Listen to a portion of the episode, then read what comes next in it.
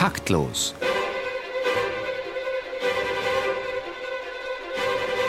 Das Musikmagazin von BR Klassik und der neuen Musikzeitung.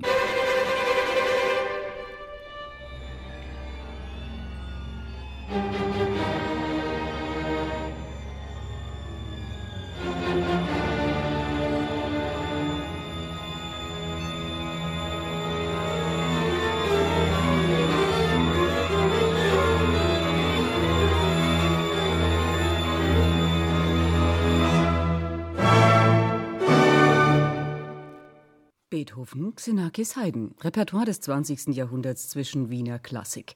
Ein typischer Konzertabend, oder? Herzlich willkommen, meine Damen und Herren, zu Taktlos Ausgabe 147, live aus dem Studio 9 des Bayerischen Rundfunks. Bei uns geht es heute ums Konzert, um alte und um neue Rezepte und um die Frage, wie lockt, wie formt, wie bindet man ein Publikum. Dazu begrüßen Sie hier auf BR Klassik Marlene Reichert und Theo Geißler. Der Konzertbetrieb hat Nachwuchssorgen, nicht etwa auf Seiten der Musiker, sondern auf Seiten des Publikums. Ein Gespenst geht um und das heißt Überalterung. Säle voller Silberlocken und ziemlich jugendfrei. Stirbt das Konzertpublikum aus? Muss nicht sein, sagt dazu Martin Tröntle, der uns aus Berlin zugeschaltet ist. Martin Tröntle ist Juniorprofessor für Kulturbetriebslehre und Kunstforschung an der Zeppelin-Universität Friedrichshafen, Gastprofessor der Universität Basel und er hat sich unter anderem auch als Musikreferent am Niedersächsischen Ministerium für Wissenschaft und Kultur mit dem Publikumsschwund eingehend beschäftigt. Guten Abend, Herr Tröntle. Guten Abend. Was läuft schief im Konzertbetrieb? Wollen Sie das jetzt wirklich in einem Satz hören? In zwei. ähm, das ist wohl eine Vielzahl an Faktoren und das äh, wäre, glaube ich, falsch, das tatsächlich in einem oder auch nur in zwei Sätzen verkürzen zu wollen. Starten wir doch mal die Runde und dann werde ich das später ausführen. Ja, mit Veronika Weber haben wir eine Frau der Praxis eingeladen. Sie ist Managerin des Münchner Rundfunkorchesters. Guten Abend, Frau Weber. Guten Abend. Wie gehen Sie als Programmgestalterin, als Dramaturgin vor, wenn Sie eine neue Saison vorbereiten? Was stellen Sie da für Grundüberlegungen an? Man schaut in die Reihen. Wir haben beim Münchner Rundfunkorchester verschiedene Reihen für Kinder, für Erwachsene, für geistliche Musikinteressierte. Das ist einmal Paradiesi Gloria mit geistlicher Musik des 20. und 21. Jahrhunderts in die steht jedes Jahr unter einem ganz bestimmten Motto, wird dadurch für den Zuhörer schon mal fasslicher, man weiß, was kommt und dann werden die Konzerte eben thematisch zusammengestellt. Ebenso die Reihe Mittwochs um halb acht, die eben ganz bewusst unterhaltsam sein will. Sie wird moderiert, sie wird äh, von einem Moderator vorgestellt, der nicht unbedingt aus dem Bereich der klassischen Musik kommt, der auch dazu angetan sein soll, eben die Schwellenangst eines Publikums zu senken, die jetzt vor dem klassischen Symphoniekonzert eher ähm, eine gewisse Scheu haben. Und eben auch der große Bereich für Kinder und Jugendliche, der für uns sehr wichtig ist, die Kinder eben, denen ein kindgerechtes Programm zu bieten, in dem Kinder sich wiederfinden, in, dass sie verstehen, dass sie erklärt bekommen, auf das sie auch vorbereitet werden. Das finde ich einen ganz wichtigen Aspekt, dass Kinder, die von der Schule, von, von den Haushalten her oft nicht mehr so darauf vorbereitet sind, wie das vielleicht früher noch war. Ähm Spekulieren Sie da über Ihre Zielgruppen? Legen Sie Nutzerprofile an, so ähnlich wie die Hamburger Sparkasse, dass man sagt, äh, also diese und jene psychologische Befindlichkeit will ich bedienen? Naja, man hat ja Erfahrungswerte. Also man weiß ja, was kommt an. Man, man kennt die Zielgruppe, die man im Saal haben möchte und, und da richtet man sich natürlich daran aus. Also Kinder äh, entsprechend eben auf die Programme vorzubereiten, sie mit einzubeziehen, sie ernst zu nehmen als äh, Hörer. Mhm. Aus Berlin ist Ulf Werner zu uns gekommen. Er ist Programm- und Orchesterdirektor des Konzerthauses Berlin. Guten Abend, Herr Werner. Guten Abend. Berlin hat sieben Spitzenorchester, aber hat Berlin auch das nötige Publikum? Berlin hat natürlich das nötige Publikum. Wir sind ja im Moment in der wunderbaren Situation, dass, äh, dass Berlin ein Magnet ist, auch für Touristen. Und äh, wir mit äh, unserem Gendarmenmarkt vor der Haustür, äh, mit dem Konzerthaus, ähm, profitieren natürlich auch davon, dass äh, die Leute, wenn sie das äh, Konzerthaus sehen, auch mal reinhören möchten, reinkommen möchten. Und wir versuchen eben auch das Publikum vor unserer Tür zu animieren, in das Haus zu kommen und unsere vielfältigen Angebote zu nutzen. Und wie locken Sie speziell im reizüberfluteten Berlin die Menschen ins Konzerthaus?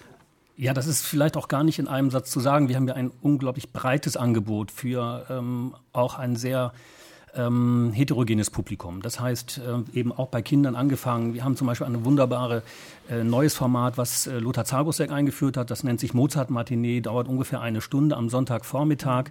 Ähm, schon um 10 Uhr werden die Türen geöffnet für Croissant und Kakao und Kaffee. Ähm, und dann findet ähm, im großen Saal eine Stunde ein Mozart-Programm statt, äh, dirigiert und moderiert von unserem Chefdirigenten Lothar Zagrosek, meistens mit einem großen Solisten dabei.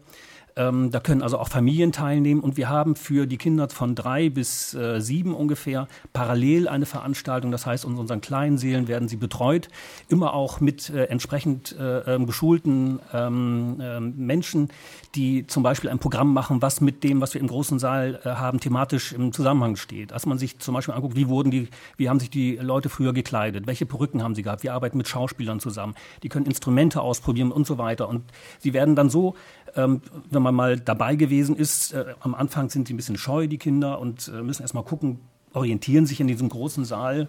Ähm, und dann, nach, wenn man sie wieder abholen will, nach einer Stunde, dann wollen sie ihren Eltern alles zeigen, was sie gemacht haben und sind also kaum aus dem Konzerthaus wieder rauszubringen. Und sie sagen, wir möchten aber auch jetzt demnächst mal in den großen Saal gehen, um zuzuhören, was da passiert. Das heißt, dass, dass wir sie äh, animieren, ähm, dann auch mit den Eltern dann in das große, in den großen Saal zu gehen und und dann ähm, auch zuzuhören, was äh, dort sich abspielt. Also ein, zum Beispiel ein Format, wo wir unser eigenes Publikum ansprechen, Familien ansprechen, die sonst die Möglichkeit nicht haben, ins Konzert zu gehen, weil wir das, äh, ähm, die Kinderbetreuung anbieten, sowas zum Beispiel. Das war jetzt eine super Marketing-Speech, Herr Trondle in Berlin. äh, sind Sie schon fasziniert? Ja, das Konzerthaus macht natürlich eine tolle Arbeit. Und das, hat, ja. das Münchner Rundfunkorchester sicherlich auch. Äh, ich meine, das Konzerthaus hat ja auch ein, noch ein altes, gutes DDR-Stammpublikum. Das sind nicht gerade unbedingt die äh, Jungen. Äh, fordert das vielleicht dann ein paar ästhetische Kompromisse? Ich meine, schön, wenn wir jetzt äh, uns auf den Nachwuchs freuen, aber es gibt ja auch Stammhörer. Es gibt Stammhörer, die wir natürlich auch abholen mit unseren ähm, Abonnementskonzerten, die wir machen, die auch für Stammhörer sind. Schostakowitsch. Auch Schostakowitsch, die Tradition durch Kurt Sanderling ist bekannt, die auch weitergetragen wird natürlich. Aber nicht nur das. Ähm, wir versuchen ein sehr, wie ich schon sagte, sehr breites Publikum anzusprechen und eben auch für unsere, ähm, für das neue Publikum, was eben nicht die alten, äh, ähm, die sehr treuen Abonnenten sind, sondern wenn wir neue gewinnen wollen, müssen wir auch uns etwas breiter aufstellen, was Herr Tröntler auch schon gesagt hat. Wir müssen versuchen, ein junges Publikum anzusprechen. Das können wir durch dieses normale Format des Abonnements sicherlich nicht allein. Bevor wir jetzt zu wortlastig werden, auch wir haben ans Publikum zu denken hier bei Taktlos. So, so. Ja, und machen Musik. Das heißt, drei Musiker vom Münchner Rundfunkorchester werden wir jetzt hören. Die Flötistin Stefanie Linke, den Bratscher Wladimir Lakatosch und den Kontrabassisten Arpa Cerc. Und wir hören die drei mit dem ersten Satz der Exposition des ersten Satzes aus dem Konzertino von Erich Schulhoff. Erwin Schulhoff, Entschuldigung.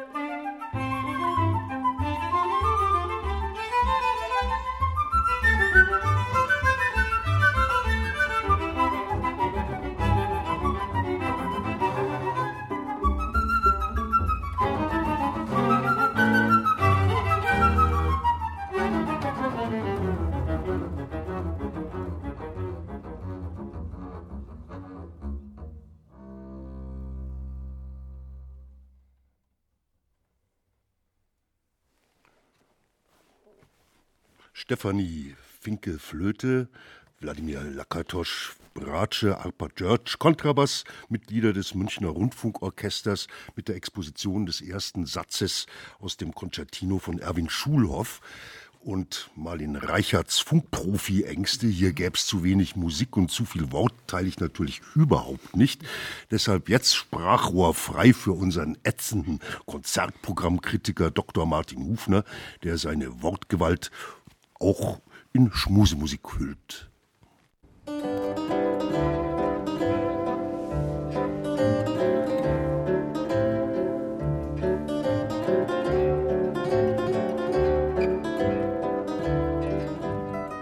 In der Musikstadt Wien gibt es in der Nähe des Kunsthistorischen Museums zwei Würstelstände, die unmittelbar nebeneinander stehen.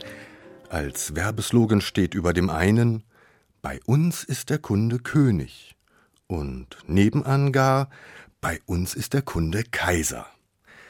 Ganz anders sieht es im Konzerthauszirkus aus. Hier gilt mittlerweile die simple Logik Bei uns ist das Publikum Kunde.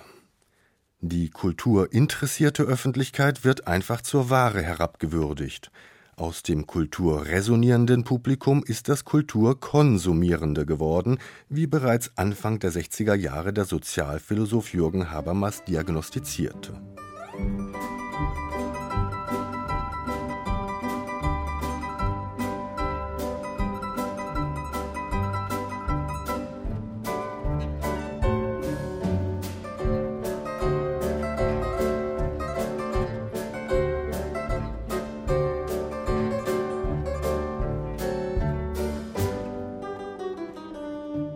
Der Prozess ist unterdessen weiter fortgeschritten und hat sich verschlimmert.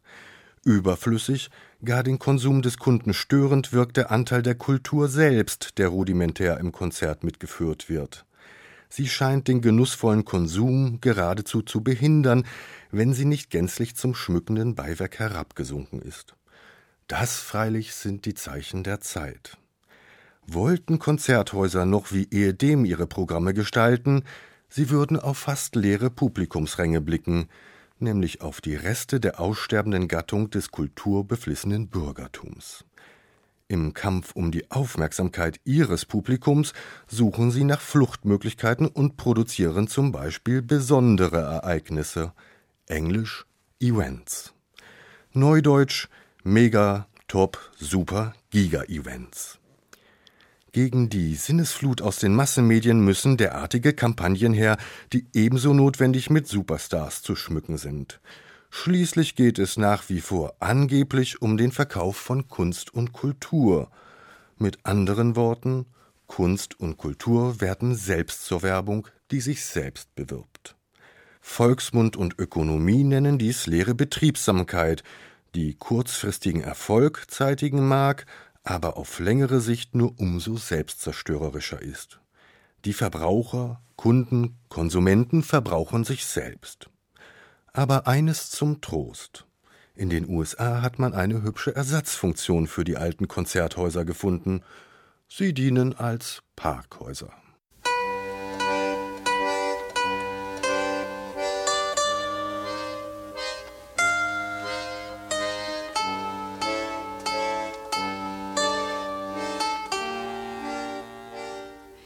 Taktlos auf BR Klassik. Heute geht es um die Frage, wie sieht ein zeitgemäßes Konzertprogramm aus, das ein möglichst großes Publikum anspricht. Bei uns zu Gast sind Veronika Weber, die Managerin des Münchner Rundfunkorchesters, und Ulf Werner, Programm- und Orchesterdirektor des Konzerthauses Berlin, und Martin Tröntle, zugeschaltet, Juniorprofessor für Kulturbetriebslehre und Kunstforschung an der Zeppelin-Universität Friedrichshafen.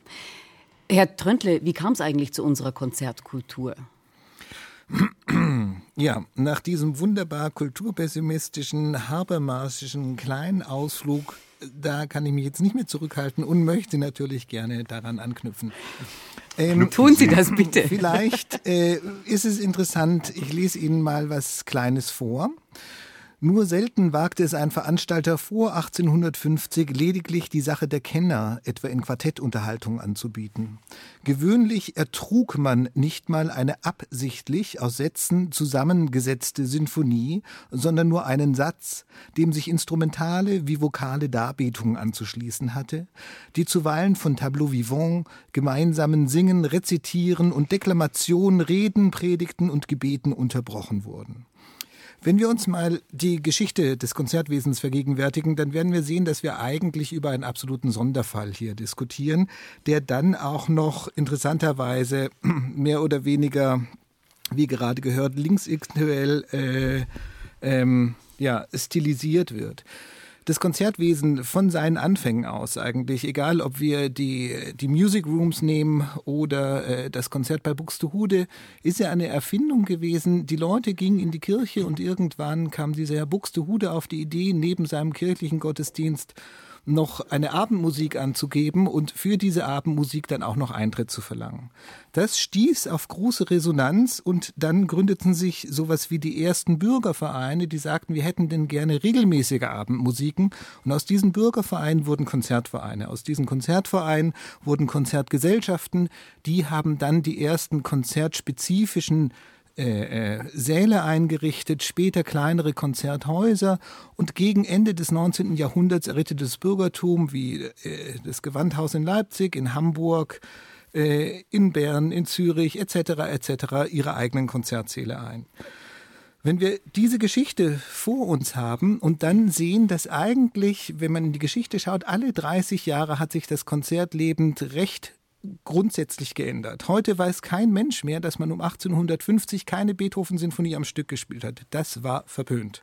Ein Konzert ging sechs bis acht Stunden. Die Leute standen teilweise, sie saßen teilweise, sie konnten rein und rauslaufen, sie haben Geschäfte äh, dabei gemacht etc. Wenn Sie in ein schönes Buch reinschauen, die Moderne hören, Hans-Jakob Ziemer, der hat das Konzertwesen in Frankfurt um 1900 untersucht, also einen Blick zwischen 1870 und eigentlich 1939 äh, und wunderbare Tagesbuchaufzeichnungen gehabt. Da sehen Sie auch die langsam durchschlagenden Ritualisierungsformen, wie schwer das noch war, auch 1905, 1910, dass die Leute tatsächlich ruhig waren im Konzert, dass das sie keine Küchenrezepte. Heute, ne? Genau. Und ja. Das, was wir heute Konzert nennen, das ist eine Form, die ist erst um 1880, 1890 entstanden. Und schon 1910, übrigens in der neuen Musikzeitung, wurde diese Form von Paul Masrop eigentlich zum Scheiterhaufen gebracht. Paul Masrop hat damals gefordert, ähm, dass das Konzert und der zukünftige Konzerthausbau eigentlich ein Rundbau sein sollte, mitten in der Stadt ein großer leerer Platz um diesen Bau sein sollte und die Konzertgänger sich mit gesenktem Haupt und feierlicher Kleidung diesem Gebäude annähern. Man sollte dann darin sitzen bei gedämmtem Licht, das Orchester sollte verdeckt sein, wie in Bayreuth mit dem Graben und die Musik sollte dann sozusagen aus dem Jenseits hereinklingen. Diese Idee der, der, einer neuen Konzertvariante, die wurde nicht angenommen.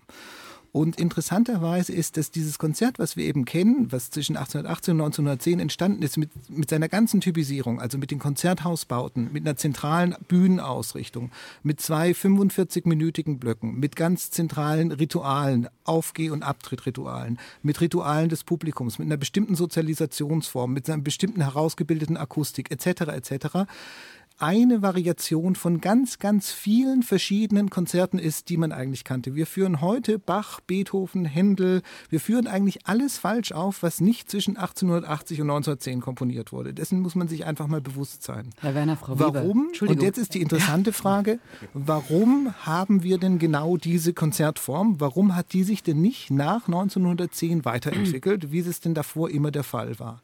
Und da sehen wir es zeithistorisch was sehr Interessantes passiert. Davor waren diese Konzertvereinigungen, die kleinen, entweder in aristokratischen Händen oder in bürgerlichen Händen. Diese bürgerlichen Konzertveranstalter, die mussten sich natürlich stets darum bemühen, dass auch ein Publikum in ihrem Konzert ist, denn das Publikum bezahlte über die Mitgliedsgebühren und über die Konzertkarte die Aufrechterhaltung dieses Konzertwesens. Was nach dem Ersten Weltkrieg passiert ist, ist, dass einerseits die Aristokratie abgeschafft wurde und andererseits diese bürgerlichen Gesellschaften in staatliche übergingen. Deshalb sprechen wir Sie, heute wenn, von Staats- und Stadttheatern. dazwischen haue. Ja. Äh, ich meine, ich mache jetzt ein grobes Fazit. Äh, es hat sich eigentlich nichts verändert ne, bis äh, genau. heute und das jetzt seit ungefähr 100 Jahren. Sehen ganz Sie das genau. auch so, Frau Weber? was passiert? Ganz, ganz, kurz, ganz kurz, was passiert ist, ist, äh, dass Sehr ich kurz eigentlich diese, diese Phase eingefroren hat. Und durch dieses Einfrieren, nämlich durch die monetäre Zuwendung des Staates, mussten keine Veränderungen mehr stattfinden. Und deshalb haben wir heute eine Krise, weil das Konzert ist praktisch das Konzert um 1900, das Publikum ist aber das Publikum des 21. Jahrhunderts und deshalb geht es nicht mehr ins Konzert. Also ihr seid total altmodisch und deswegen habt ihr im Grunde genommen keine Existenzberechtigung. Frau Weber, Ulf Werner. Ja, ich kann äh, Herrn Tröntle im Grunde genommen zustimmen, teilweise jedenfalls, dass äh, lange Zeit sich keine Veränderung in der Abfolge oder an der, der Art und Weise, wie man ein Konzert veranstaltet, äh, stattgefunden haben. Das ist aber tatsächlich seit den 80er Jahren, seit zum Beispiel Junge Deutsche Philharmonie, ähm, aber auch äh, Ensemble Modern, durch diese ganzen freien Ensembles, die entstanden sind, äh, hat sich das verändert. Ich erinnere nur daran, dass wir schon in den 80er Jahren mit der Jungen Deutschen Philharmonie Werkstattkonzerte gemacht haben, um in unsere Programme einzuführen. Das heißt, vor einem Programm zum Beispiel in Hamburg in der Musikhalle haben wir in der der Fabrik äh, in Hamburg das Konzert eingeführt, ähm, quasi einen Werkstattcharakter gemacht, die Leute angesprochen, ihnen erklärt, was wir da überhaupt vorhaben, warum wir uns so lange mit einem Werk wie, wie Anton Weber Opus Anton Weber auseinandersetzen, mit Schönberg, dieser, dieser äh, Idee. Das haben wir versucht zu transportieren. Das ist mittlerweile, glaube ich, aber auch in allen Orchestern gang und gäbe. Wir ja. versuchen zu vermitteln, wir brechen sozusagen das normale, äh, den normalen Ablauf auf. Ähm, wir machen Einführungsveranstaltungen, wir machen Veranstaltungen für Schulen, die zum Beispiel in Berlin sehr nachhaltig sind. Wir arbeiten mit Patenklassen zusammen. Wir machen das nicht einmal nur, sondern über drei, vier Jahre mit einer Klasse. Das heißt, wir lernen sie kennen. Wir wissen auch, was sie möchten, was sie für Ansprüche an ein Konzerthaus stellen. Was ist heute sozusagen, äh, was wird von ihnen erwartet? Was müssen wir anbieten? Ich finde, da wird wahnsinnig viel gemacht, wenn ich mich umgucke. Ähm, also nicht nur in Deutschland, ähm, sondern weit darüber hinaus. Wir können viel von England lernen, die schon viel länger auf dieser, dieser äh, Education, äh, in diesem Education-Bereich sehr ähm, viel unterwegs sind. Also ich denke, so starr, wie Herr Tröntel das gerade bezeichnet hat, ist es lange nicht mehr. Darf ich da kurz, äh, darf ich da kurz einhaken? Ich bin Ihnen sehr, sehr dankbar um genau diese Stichworte, die Sie geliefert haben. Junge Deutsche Philharmonie, Ensemble Modern, Großbritannien etc. Und jetzt sehen Sie wieder genau das, was ich gesagt habe. Schauen Sie in die staatlichen Institutionen seit 100 Jahren. Was ist die junge deutsche Philharmonie? Eine private Gründung. Ensemble Modern eine private Gründung. Was passiert in Großbritannien? Die Kulturförderung gibt's. Ich spreche überhaupt nicht der Kulturförderung, das Wort, die jetzt die Mittel kürzen würde, sondern vielleicht nur die Mittel anders verteilen würde. Äh, da passiert nämlich eine Konkurrenz unter den Orchestern statt und unter den Klangkörpern statt. Alle großen Neuerungen der letzten 100 Jahre, egal ob in der neuen Musik, in der alten Musik, in der Festivallandschaft, in der Distribution der Musik, in der Aufnahmetechnik, im Instrumentenbau, alle kamen aus den von privaten Seiten, nicht von den staatlichen Institutionen. Die staatlichen Institutionen ziehen jetzt nach, weil sie den kulturpolitischen Druck fühlen und eine Legitimationspolitik fahren müssen. Das haben sie aber vor zehn Jahren nicht gemacht und viele Orchester lächeln immer noch darüber. Das glaube ich nicht. Ich, ich, finde schon, dass, ähm, wie gesagt, die, die Musiker der jungen deutschen Philharmonie, solang, also wenn sie dann ins äh, ähm, Orchester gehen, das heißt in ihr, ähm, von ihrem Studium äh, in ein normales Symphonieorchester wechseln, dann hören sie nicht auf zu denken. Und das merke ich einfach immer deutlicher, dass äh, seit 30 Jahren Musiker in die äh, deutschen äh, Orchester kommen, die auch tatsächlich für Veränderungen sind, die äh, sehr auch in dem Orchester, dann im Orchestervorstand, in Programmausschüssen, in Beiräten, äh, sich, sich ein, äh, ähm, einbringen und was verändern wollen. Und das merke ich einfach bei uns im Konzerthausorchester, was nun witzigerweise ein sehr junges Orchester ist, weil das mit der Geschichte zu tun hat des Orchesters, ähm, dass wahnsinnig viele junge internationale Künstler in dem Orchester sind, die wirklich arbeiten, was zu verändern, das Publikum zu erreichen und mit diesem Silbermeer nicht zufrieden sind, sondern wirklich auch mit den Verantwortlichen, das heißt mit den Programmgestaltern, mit äh, uns zusammenarbeiten, um daran was zu ändern. Und das finde ich sehr positiv. Und ich denke auch in allen Orchestern hat sich inzwischen auch die Erkenntnis durchgesetzt, dass das Publikum eben nacherzogen werden muss. Da ist was abgerissen in der Vermittlung von Musik. Was von allen Orchestern jetzt begriffen worden ist, dass es aufgearbeitet werden muss, dass man die jungen Leute erreichen muss, dass man mit ihnen das Publikum von morgen auch erzieht.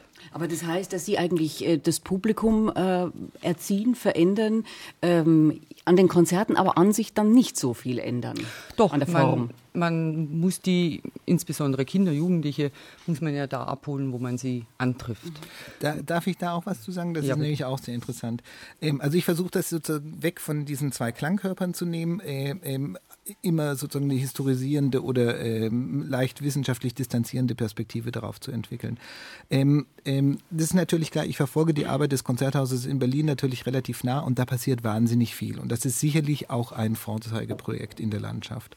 Das ist, glaube ich, allen Leuten klar. Ähm, es ist nochmal wichtig, auch das einfach nochmal klar zu machen. Ähm, es geht mir überhaupt gar nicht darum, sozusagen jetzt einfach nur zu polarisieren oder zu sagen, es hat mal jemand geschrieben über, über mein letztes Buch, äh, wenn dem so ist, äh, dann muss man nur die Mittel kürzen, dann wird alles besser. Das ist natürlich katastrophaler Unsinn, sowas zu schreiben. Ähm, ähm, aber wir müssen uns trotzdem auch nochmal über die Prämissen unseres Denkens klar werden. Also gerade äh, auch in Ihrem Beitrag, Frau Weber, vorhin haben Sie gesagt, eben es geht um diese Fragen von Schulbildung, Vorbereiten, Erklären, Verstehen und so weiter. Und es gibt eben zwei Möglichkeiten. In Deutschland führen wir eigentlich seit den 60er Jahren und letztendlich ist es eine, Diskussion, die seit 1760 geführt wird, nämlich die Diskussion darüber, wie viel muss der Hörer wissen, um die Musik zu verstehen. Und wir gehen immer davon aus, dass wenn man die Musik versteht, dann liebt man sie. Man kann aber auch die gegenteilige also äh, These vertreten, man muss zuerst die Musik lieben und dann versteht man sie irgendwann. Also man kann sozusagen einen verstehensmäßigen Zugang zu einem klassischen Konzert oder dem Erlebnis, sagen wir mal, der Kunstmusik haben oder man kann auch einen erlebnismäßigen Zugang haben. Und es gibt erst in der neueren Forschung eigentlich Ansätze, die vor allen Dingen aus der Performance-Theorie kommen, die sagen, wir erklären eigentlich sehr viel weg und lassen die Leute nicht mehr erleben. Und das heißt, wir können jetzt zwei Dinge tun. Der ganze Bereich der Musikvermittlung geht natürlich davon aus, wir müssen die Kinder und Jugendlichen zum Konzert erziehen. Und der andere Bereich geht davon aus, wir verändern jetzt nicht das Publikum oder die Kunden, sondern verändern das Konzert oder das Produkt. Genau, das heißt, und dann kommt das Publikum wieder selbstständig oder freiwillig zum Konzert. Frau Weber. Ich denke, man muss einfach zugänglich machen. Und da gehört schon dazu einmal, dass die Kinder verstehen, was da passiert und dass man sie aber auch, äh, es geht ja nicht darum, jetzt theoretisch die Werke zu erklären und eine klassische Werkeinführung zu machen, eine Konzerteinführung, sondern sie an einem Instrument fassen zu lassen, in Instrumentenvorführungen, dass sie mal in der Probe drin sitzen, dass sie dieses Kommunikative eines, des Musizierens erleben, dass sie einfach mal mit einer Probe drin sitzen und dadurch einfach Zugang dazu bekommen. Also wenn wir uns aber mal diese Und auch, in, Entschuldigung, und auch sie mit einbezieht in dieses äh, Phänomen Konzert, indem man sie zum Beispiel bei jedem Konzert irgendetwas mitmachen lässt, dass man zusammen mit denen auf der Bühne auch was macht, dass sie Teil dieses ganzen äh, Geschehens sind. Da bin, da bin ich auch überhaupt nicht dagegen. Das finde ich auch alles ganz toll und sehr wichtig und sehr gut. Und ich finde es auch toll, wenn Kinder musizieren, das ist keine Frage. Interessant ist, dass bei dieser ganzen Diskussion, auch der, bei der Diskussion um Jeki und den Folgeprojekten, man geht ja immer stillschweigend davon aus, dass wenn die Kinder musizieren, später gehen sie ins Konzert. Ähm, mir zumindest ist keine einzige wissenschaftliche Studie bekannt, die das belegen würde. Interessant ist, wenn wir die Zahlen der Musikschulen und äh, Jugendmusikschulen in Deutschland anschauen, wir haben fast eine Million Kinder und Jugendlichen, die in die Musikschulen gehen. Das aber auch schon seit den 60er, 70er Jahren. Wenn all diese Kinder, die ein Instrument gelernt haben, später ins Konzert gehen würden, das ist ja jetzt hier die These, dann hätten wir ja übervolle Säle. die haben wir Aber ja es, auch. Es geht ja auch nicht nur darum, dass jedes Kind einzeln ein Instrument lernt. Zum Ich Teil. finde, es geht auch um das Miteinander singen, um überhaupt das gemeinsame Erleben. Jetzt kommen wir ein bisschen von der Programmgestaltung äh, für ein Konzert äh, weg. Ich möchte eigentlich äh, doch noch mal äh, zurück auf so ein paar äh, Hindernisse, die äh, doch, doch deutlich sind. Ich kann mich erinnern, äh, oder ich erlebe es auch immer wieder, die sogenannten äh, äh, Konzertgänger-Besserwisser, die da äh, vorne meistens in den ersten Reihen sitzen, mit einem Finger die Partitur äh, verfolgen und äh, ganz böse gucken, wenn äh, vielleicht ein Kind, vielleicht ein Jugendlicher mal spontan was sagt oder sich räkelt in einem in diesem rituellen Oder gar Konzertsaal. nach dem ersten Satz klatscht. Oh ja, fürchterlich, ja, ja. äh, dann äh, gibt's äh, Hausverbot oder so. Ich meine, das sind, das sind natürlich Rituale, äh, die vorhanden sind, die äh, bestimmte Konzertgänger auch für sich in Anspruch nehmen, die hinderlich sind. Was, was, was macht ihr, um sowas aufzulockern, Frau Weber? Herr Werner. Indem man zum Ihr Beispiel duldet's. Konzerte anders anlegen. Man kann ja Themenkonzerte machen. Zum Beispiel, wir hatten kürzlich ein Konzert Klassik à la Turca, ähm, in dem man einfach mal andere Kulturen mit einbezieht, indem man äh, denen die Möglichkeit gibt, auch mal einen ganz anderen Blickwinkel darauf zu bekommen. Ja, Es ist doch toll, wenn, wenn, wenn Menschen auf Musik reagieren und das auch äußern. Also dadurch, dass sie zum Beispiel irgendwie, äh, früher hat man ja auch in die Szene hineingeklatscht und eine, eine gute Sache äh, applaudiert. Das finde ich wunderbar. Und wenn das bei uns passiert in den Konzerten, freue ich mich drüber, dass es passiert. Wenn wir ein neues Publikum erreichen wollen, die sozusagen auch an diesem Ritual äh, nicht geschult sind, dann müssen sie sich anders verhalten dürfen. Sonst gehen sie gleich wieder weg und sind äh, zu Recht beleidigt, denke ich mir. Aber dafür haben wir auch entsprechende Formate. Wir haben zum Beispiel sowas wie ein Publikumsorchester zum Beginn unserer Spielzeit, wo dann wir die, äh, unser Publikum auffordern, Mensch, ihr habt die Möglichkeit, mit unserem Chefdirigenten zusammen ein Stück einzuüben ähm, und das dann auch im Konzert äh, fortzuführen. Das heißt, Probe und äh, Konzert ist ein Teil sozusagen unseres Eröffnungskonzertes. Ähm, das ist natürlich ein unglaublicher Spaß, wenn ich also da mit äh, 25 Flöten, die ich auf die Bühne bitte, äh, und, und 16 äh, Shelley und 8, 38 Geigen und was weiß ich, wie viel Bässe, ähm, das ist immer unglaublich toll. Und da ist eine Stimmung in dem Konzertsaal. Also das finde ich ganz fantastisch. Und da wird auch nicht darauf geachtet, ob nun der erste Satz zu Ende ist oder der zweite anfängt, sondern da wird einfach das wahrgenommen, das wird gefühlt, wie Herr Trentle sagt. Es wird wieder auch erlebt, das Konzert erlebt. Das finde ich ganz wichtig. Und da haben wir verschiedene Formate, die wir anbieten, um das anzubieten. Ich darf aber auch als natürlich, wenn ich ein Konzerthaus bediene, nicht vergessen, dass wir weit über 10.000 Abonnenten haben, die seit 30 Jahren oder länger sogar dem Konzerthaus verbunden sind. Für die muss ich doch auch ein Programm machen. Das heißt, wir müssen uns spreizen, wir müssen sozusagen Genau. sehr breit uns aufstellen, um sowohl das eine nicht zu vernachlässigen, aber das andere auch unbedingt neu, neue Leute an, die, an das Konzerthaus heranführen. Also ich glaube, was Herr Werner jetzt gesagt hat, ist ein ganz wesentlicher, äh, ganz wesentlicher Gedanke. Also zu verstehen, dass wir nicht von dem Publikum sprechen sollten, sondern dass das Publikum eine wirklich äh, äh, verschiedene heterogene Gruppen äh, sind und dass wir für diese verschiedenen einzelnen Gruppen spezifische Konzertprogramme an bestimmten Orten, Zeiten und so weiter entwickeln müssen. Das ist sicherlich der erste Schritt des Konzerts, nicht mehr als dieses monolithische, heilige, 90-minütige äh, Ding zu verstehen mit seinem Altar und seinen Priestern und den, den, den, den Ausführenden sozusagen, sondern zu sehen, es gibt ein Abonnementpublikum. Dieses Abonnementpublikum ist teils hochgebildet und das hat bestimmte Erwartungen und die muss man und soll man auch so erfüllen. Das macht auch gar keinen Sinn, die vor den Kopf zu stoßen. Und es gibt eben andere Publikumsgeschichten, e- egal ob das Schüler sind, ob das Kinder sind, ob das Studenten sind, ob das Menschen zwischen 40 und 50 sind etc., für die man bestimmte andere Formate entwickeln muss. Das ist sicherlich ein ganz wesentlicher erster Schritt. Und das ist jetzt ein schöner Satz gewesen für einen kurzen Break. Und auch wenn Theo wieder altfränkisch rummosert, höchste Zeit für Musik.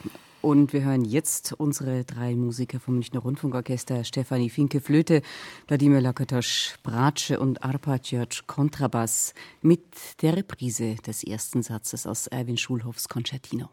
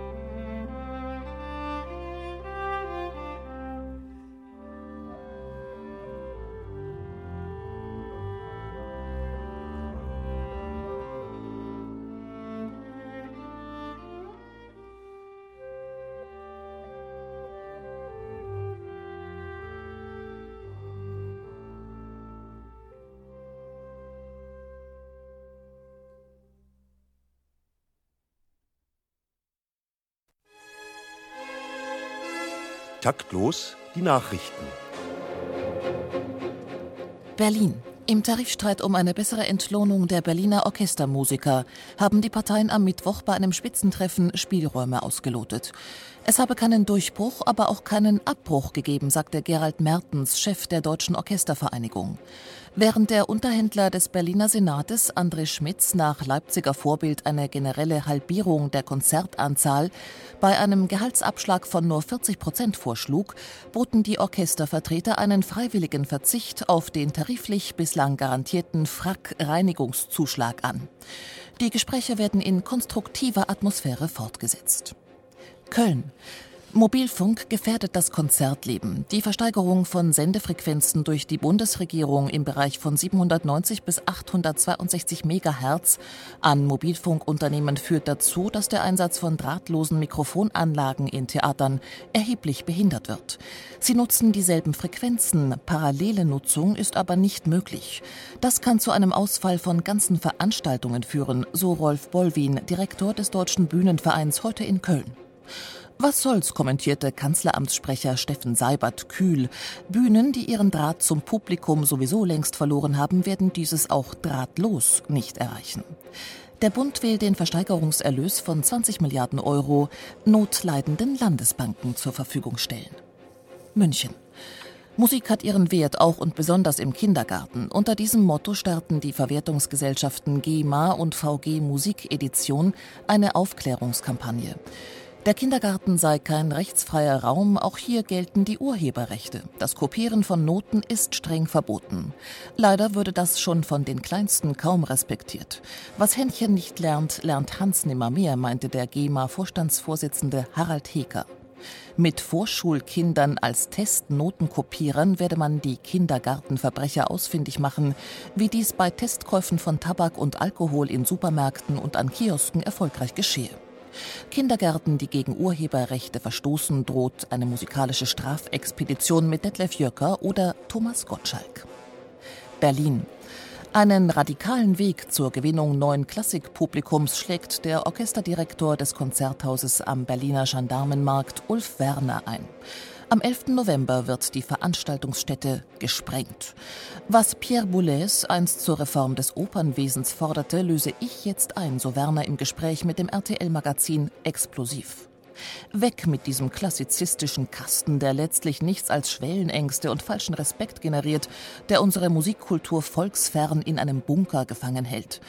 Den ca. 80 Meter tiefen Krater mit 300 Metern Durchmesser will Werner begrünen und mit einer Naturbühne im frühhellenistischen Stil ausstatten lassen. Gabi Hinterstoißer mit den Meldungen aus der Welt des Wahren, Schönen und Guten. Sie hören das Musikmagazin Taktlos live auf BR Klassik. Und während Ulf Werner gerade hektisch mit Klaus Wowereit telefoniert, wollen wir mit unseren weiteren Gästen, Veronika Weber vom Münchner Rundfunkorchester und Martin Tröndle, gewissermaßen dem Martin der Martin Luther der Konzertdramaturgie, uns heute aus Berlin zugeschaltet, weiter sprechen. Läuft man nicht Gefahr auf der Suche nach neuen Konzepten, die sich auch gut verkaufen, äh, dass der Konzertbetrieb zur Eventkultur verkommt? Herr Tröndle. Ähm, ja. Nein, überhaupt gar nicht. Ähm, also sicher, ähm, ich hoffe jetzt hier nicht irgendwie als der, der ja. Sie sitzen der Leichtigkeitslüge auf. genau, ich habe mich entzogen, genau, genau.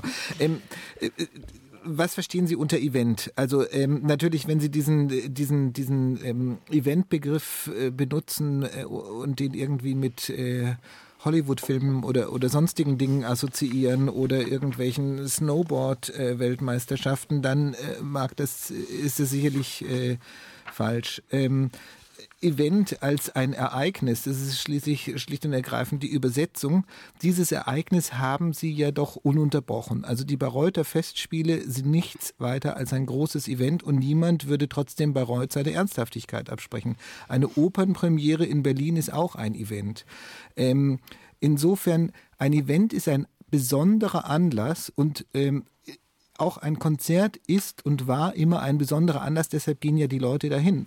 Wenn es alltäglich wäre und sie es zu Hause auf dem Wohnzimmer auf der Couch hätten, dann bräuchten sie ja nicht hingehen. Also dieser also Begriff sagen wir nicht Events Event, finde ich das sondern schwer. Sagen, sagen auch nicht Show, sagen auch nicht Showbiz, sondern sagen ein bisschen konservativ Konzert.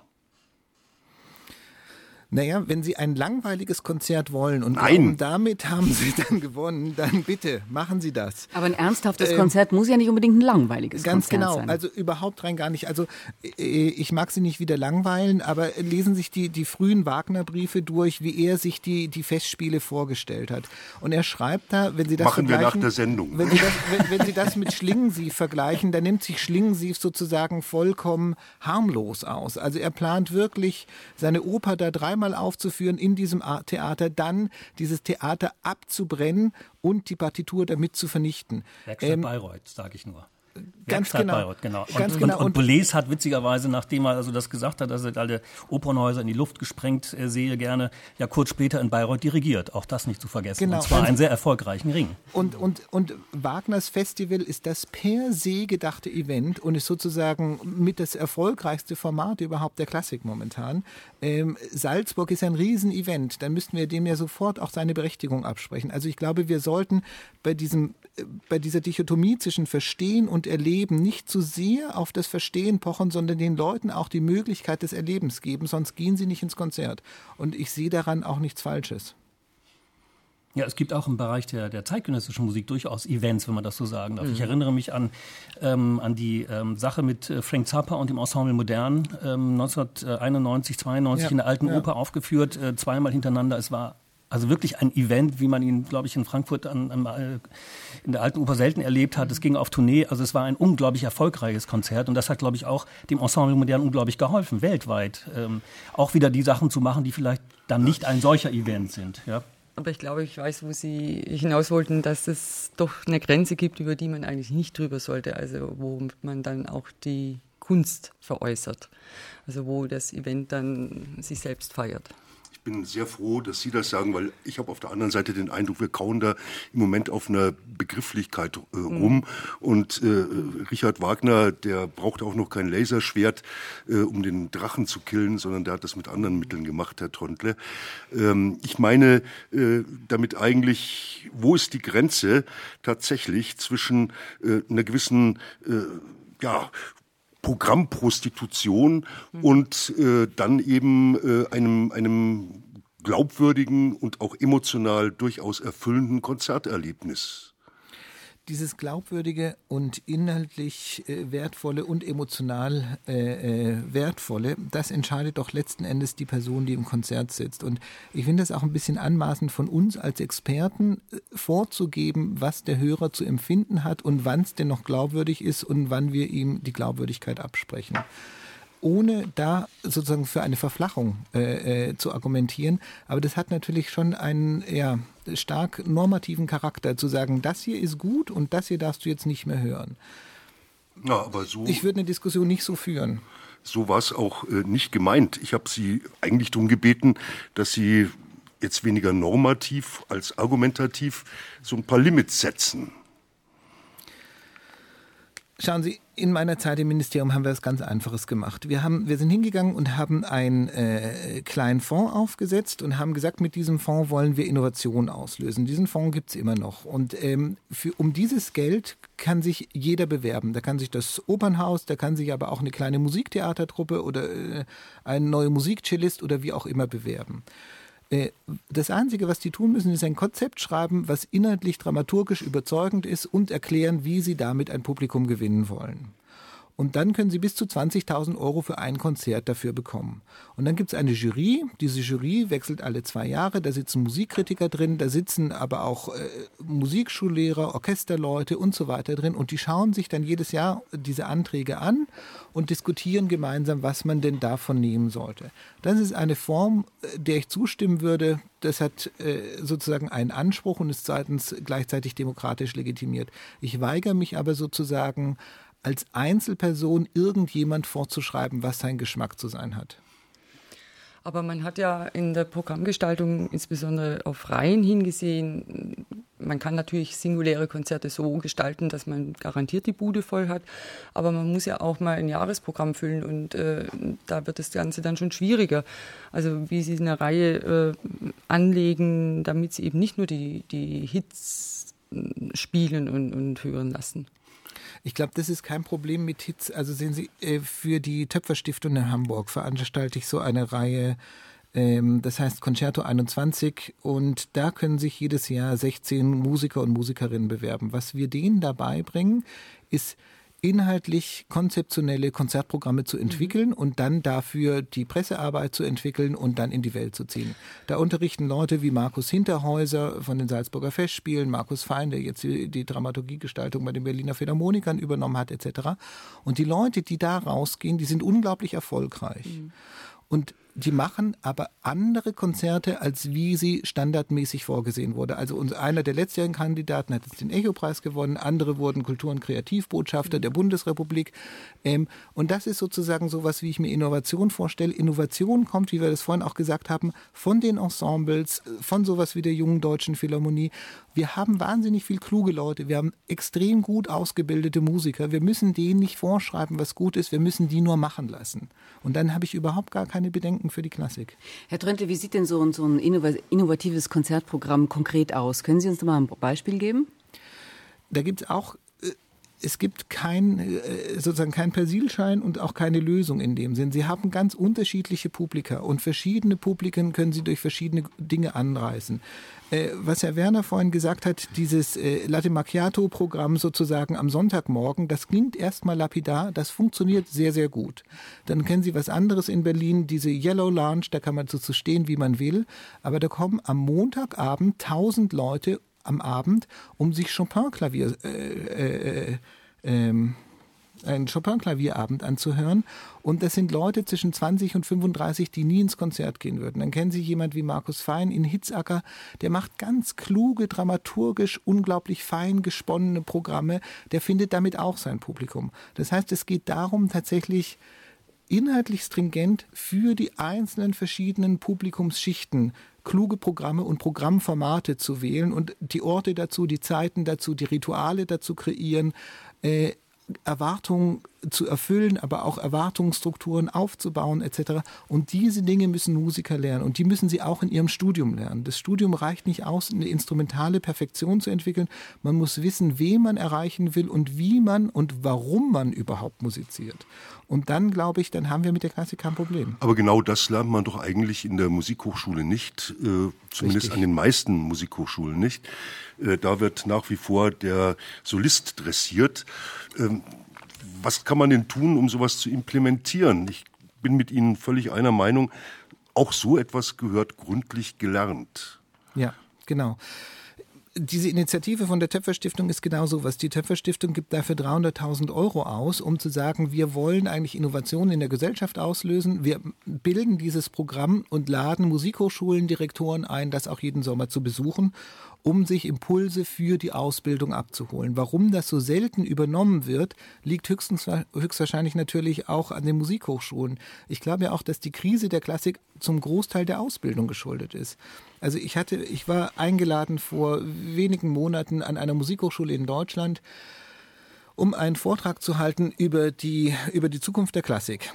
Und ähm, ich habe dann einen sehr schönen Vortrag vorbereitet, bin da hingeflogen und ähm, die waren auch alle sehr nett zu mir. Ich habe diesen Vortrag dann vor einem einzigen Studenten gehalten. Danach bin ich rausgegangen und habe die Leute gefragt.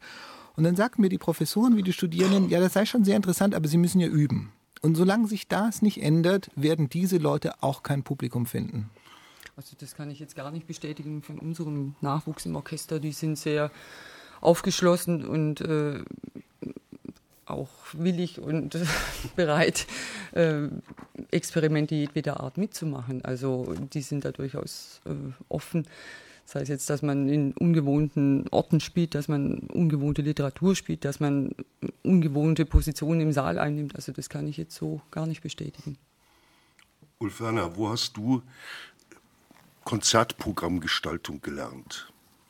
Ich habe das als äh, äh, junger Musiker, äh, Student gelernt äh, bei der Jungen Deutschen Philharmonie, gebe ich einfach zu. Ich bin da äh, hingekommen, ich habe einen Bericht gesehen über die Junge Deutsche Philharmonie und wollte unbedingt Mitglied werden in diesem Orchester und habe mich dann beworben, habe mich hab vorgespielt und ähm, bin dann, wie gesagt, in dieses Opus Anton Webern Projekt äh, hineingekommen, was Gary äh, Dieter Rexroth und äh, Carsten Witt zusammen entworfen haben. Ein wunderbares Projekt äh, zusammen mit äh, Kammerphilharmonie, Ensemble Modern, wo das gesamte Opus gespielt wurde, wo aber auch wir zum Beispiel in der Philharmonie in Berlin das Publikum einer Nachtveranstaltung interviewt haben, gesagt, was gibt euch das jetzt, dass wir hier Webern spielen? Und ähm, das war eine sehr interessante und live, äh, ähm, zu der Zeit war es noch Rias, äh, übertragen ähm, von der Philharmonie im, im, im Funk. Ähm, und da habe ich gelernt, was es heißt, tatsächlich darüber nachzudenken, was es heißt, äh, neue Musik zu machen, was mir die neue Musik geben kann, dass ich mich mit neuer Musik auseinandersetzen kann. Das muss ich aber auch dann vermitteln. Wenn ich sechs Wochen Zeit habe, mich mit Wemern auseinanderzusetzen, kann ich das ja nicht von dem Publikum erwarten, was dann nur zwei Stunden Zeit hat, dieses Werk zu hören. Also haben wir, haben wir Möglichkeiten gesucht, das zu vermitteln, ans Publikum ranzukriegen. Und unsere, vor allen Dingen, das finde ich wichtig, das, was wir gemacht haben, das hat gebrannt. Also wir haben dafür, wir haben dafür wirklich uns mehr oder weniger aufgeopfert, mhm. um den mhm. Menschen wirklich klar zu machen, was machen wir da, warum spielen wir mhm. Webern. Und gerade der Ansatz, das war eine unglaubliche Diskussion zwischen Boulez und, und Bertini. Bertini hat gesagt, das ist keine verkopfte Musik, sondern es ist gefühlte Musik von Webern. Und das, das rüberzubringen über die Rampe, das war unser Anliegen. Und da habe ich eigentlich gemerkt, was es heißt, sich als Musiker nicht nur für das Studieren, das heißt für das Üben zu engagieren, sondern auch für das Tun, für das Vermitteln, für das Brennen, für die Sache. Fürs glaub, Programm ein, kompetent ja. brennen. Ich glaube, mhm. äh, das ist eine gute Voraussetzung, mhm. um auch ein gutes Programm zu machen und das äh, eben kompetent und gut gebildet. Und das ist auch ein schönes Schlusswort, lieber Theo. Wir sind am Ende angelangt. Heute ging es ums Konzert, um alte und um neue Rezepte und um die Frage, wie lockt, wie formt, wie bindet man ein Publikum. Vielen Dank an unsere Gäste aus Berlin zugeschaltet, Kulturprofessor Martin Tröntle und im Studio die Managerin des Münchner Rundfunkorchesters Veronika Weber und der Programm- und Orchesterdirektor des Konzerthauses Berlin Ulf Werner. Dank auch an die Kollegen in der Sendetechnik Ulrike Schwarz und Roland Böhm. Die Regie lag bei Christoph C. Stechbart und die Redaktion bei Merit Forster. Nachhören können Sie die Sendung wie immer unter nmzmedia.de taktlos und beim nächsten Mal am 2. Dezember geht's, kein Witz, um die Bratsche. Und das ist ein wunderbares Instrument. Das ist ein sehr schönes Instrument, da freuen wir uns drauf. Und jetzt hören wir auch noch eine, die von, von Wladimir Lakatosch zusammen mit seinen beiden Kollegen vom Münchner Rundfunkorchester, der Flötistin Stefanie Linke, Finke Verzeihung, und dem Kontrabassisten Arpad George, spielte das Andante aus Erwin Schulhoffs Concertino. Schönen Abend. Ja, schönen Abend. Tschüss.